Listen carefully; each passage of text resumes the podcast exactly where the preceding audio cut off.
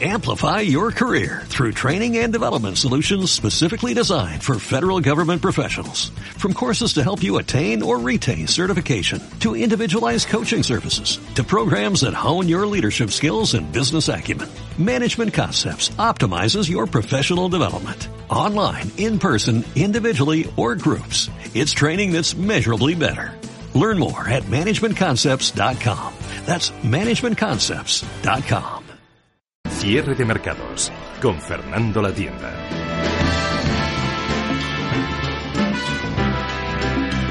Bueno, en el 77 un servidor tenía tres añitos y yo creo que nuestro siguiente invitado, yo creo que ni todavía había aparecido, ¿eh? todavía no había puesto un pie en tierra. Eh, Javier Santa Cruz es investigador en la Universidad de Exes y colabora además con la plataforma especializada en fiscalidad y gestión pública Civismo.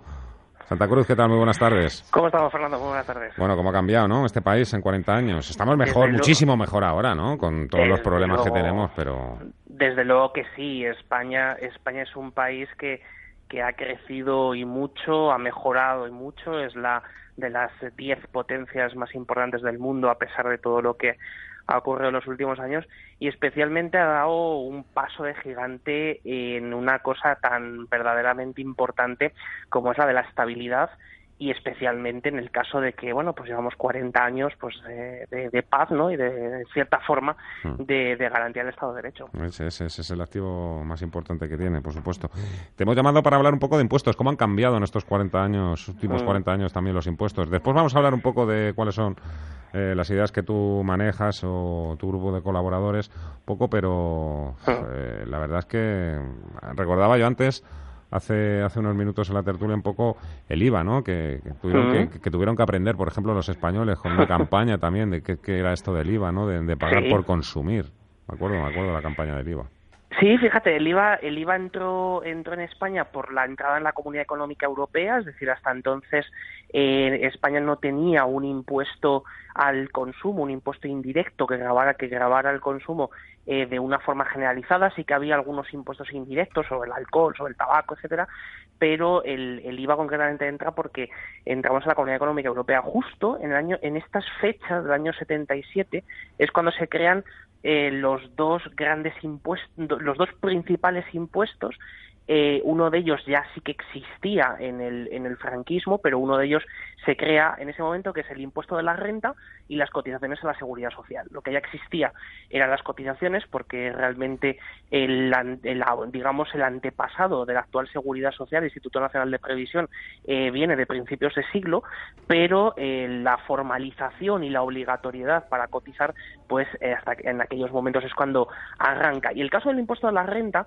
lo hace siendo el primer impuesto directo sobre, eh, sobre la generación de renta también que existía en España. Esto fue el profesor Fuentes Quintana, que entonces era el, el vicepresidente del gobierno, y además de eso, eh, realmente la, la maduración del sistema fiscal en, en, nuestro país se hace en, en, aquellos años, entre el 77 y el 81, evidentemente, primero fue por una cuestión de, de, necesidad de recaudación, como bien ha comentado Gema antes, pues estábamos en tornos de inflación tremendos, ¿no? Está, es, además en torno a la crisis del, del petróleo en los años 70, eh, la, las, las, épocas de inflación altas, pero eh, aquellos impuestos pues eh, han sido los que han configurado el actual marco fiscal y hay uno de ellos, muy curioso Fernando, que es el impuesto del patrimonio. El impuesto del patrimonio, mm.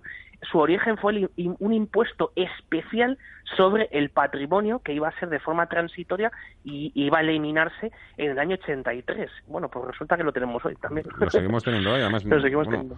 Un, impuesto que evidentemente se, se creó un poco también para para atacar, entre comillas, a, las grandes fortunas, a los grandes patrimonios, pero que con el transcurso de los años a los que ha cercenado ha sido sobre todo las clases medias, porque son precisamente los que tienen muchísimo dinero también tienen sus propios vehículos, ¿no? Instrumentos financieros para evitar precisamente que recaiga esa presión fiscal sobre ellos. O sea que los, paganines hemos sido las clases medias. Oye, eh, en estos últimos, en los, en estos 40 años, ¿no? Eh, hay un mito. Yo me creo lo que me dicen algunos expertos fiscales que es un falso mito el hecho de que sigamos creyendo ayer y hoy que España es un país con, con bajos impuestos.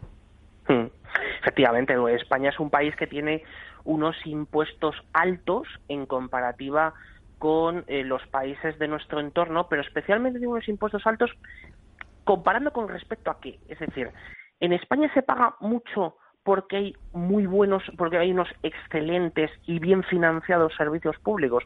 Pues realmente lo que, está, lo que estamos viendo es que sí tenemos una muy buena sanidad, también tenemos una muy buena educación, pero realmente todo esto se está pagando no con impuestos sino con deuda. es decir, estamos recurriendo a los impuestos del futuro, los que pagarán nuestros hijos y nuestros nietos, para coger y para poder sostener los servicios públicos de hoy. Lo único que se está sosteniendo con dinero de verdad de hoy son las pensiones, porque el cotizante de hoy es el que paga la, pensión del, jubilado actual. ¿no? Entonces, eh, hay que mirarlo desde diferentes puntos de vista. En primer lugar, España eh, tiene una estructura económica y una estructura, digamos, productiva muy distinta a la que puede haber en Alemania, en Francia, en Italia o en cualquier otro país de Europa, y sin embargo sí eh, vemos cómo su, su, eh, digamos, el esfuerzo que tiene que hacer una familia para pagar impuestos es, superior. De hecho, estamos tres puntos por encima de la, de la OCDE, concretamente en el caso de las rentas del trabajo. Es decir, al fin y al cabo, las rentas del trabajo decimos, bueno, nosotros pagamos nuestro impuesto a la renta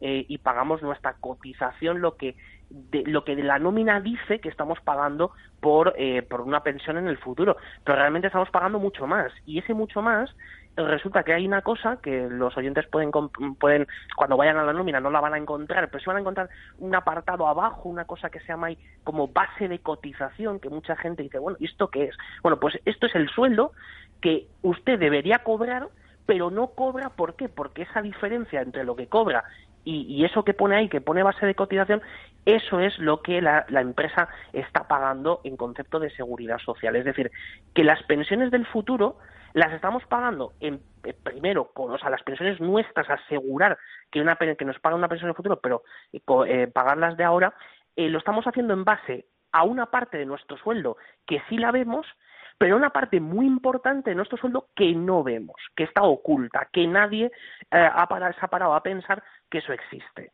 Y entonces, evidentemente, los últimos, los últimos años eh, los economistas intentamos hacer el esfuerzo de revelar todas las cosas están ocultas, sobre todo para que la gente tenga más herramientas de decisión y diga, oye, mm, hay que hay una cosa que esto antes no, que no la veíamos y que es muy importante y que eso puede hacer cambiar la, decisión y la perspectiva de, la gente. Eh, en breve yo creo que te va, a comenzar eh, esa batalla, ¿no? La de la fiscalidad eh, a nivel político y una serie de partidos ahora mismo están pues eh, en el bando de la izquierda, son los que proponen que hay que subir todavía más los impuestos, ¿no? Para eh, llevar a cabo un mayor gasto, la renta básica universal, subir los salarios mínimos eh, en el mercado laboral. el Partido Popular lo que ha anunciado de alguna manera es lo contrario, bajar los impuestos, pero claro, cuando se pueda, ese cuando se pueda entendemos es cuando España salga del, del déficit excesivo, claro. el déficit 3%.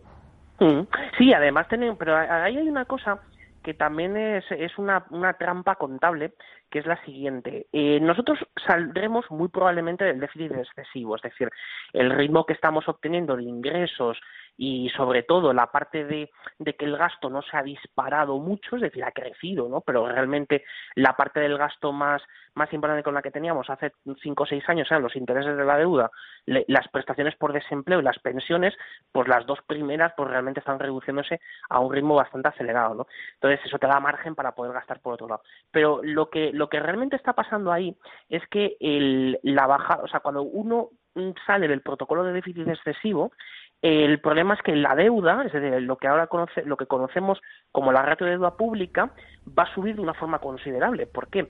Porque cuando uno está dentro del protocolo de déficit excesivo, hay unas deudas que no se contabilizan y que realmente son deudas muy importantes y una buena parte de ellas están, son derivadas de, de la reestructuración del sistema financiero. Es decir, todo el dinero que en forma de avales, que en forma de rescate público, que en forma de, digamos, de los diferentes programas que España tiene que pedir prestado a, a Europa, todo eso es deuda, es deuda real, deuda que existe, pero que no es deuda que esté computada en este momento porque el protocolo de déficit excesivo lo que mm, dice es que eh, pues tienes que tener un umbral del 60%, pero sobre todo tienes que tener un digamos un cierto colchón cuando tienes una época pues de crisis y demás, ¿no? Entonces, mm. cuando salgamos del protocolo, eso esa cosa de que hemos reducido la deuda y que estamos por debajo del 100% no es en realidad no es cierta, es decir, estamos bastante por encima del 100% y y por tanto ahí saldrá el segundo argumento para decir que no se vuelven a bajar los impuestos.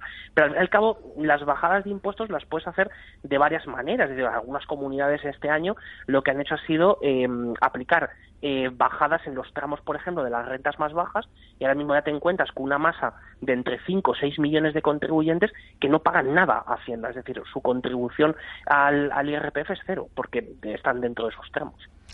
Javier Santa Cruz, gracias un día más. Muchísimas gracias y hasta otra. Un placer como siempre, un abrazo fuerte. Amplify your career through training and development solutions specifically designed for federal government professionals.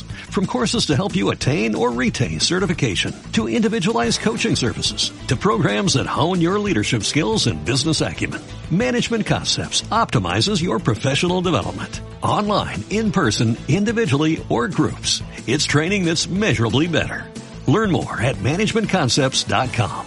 That's managementconcepts.com.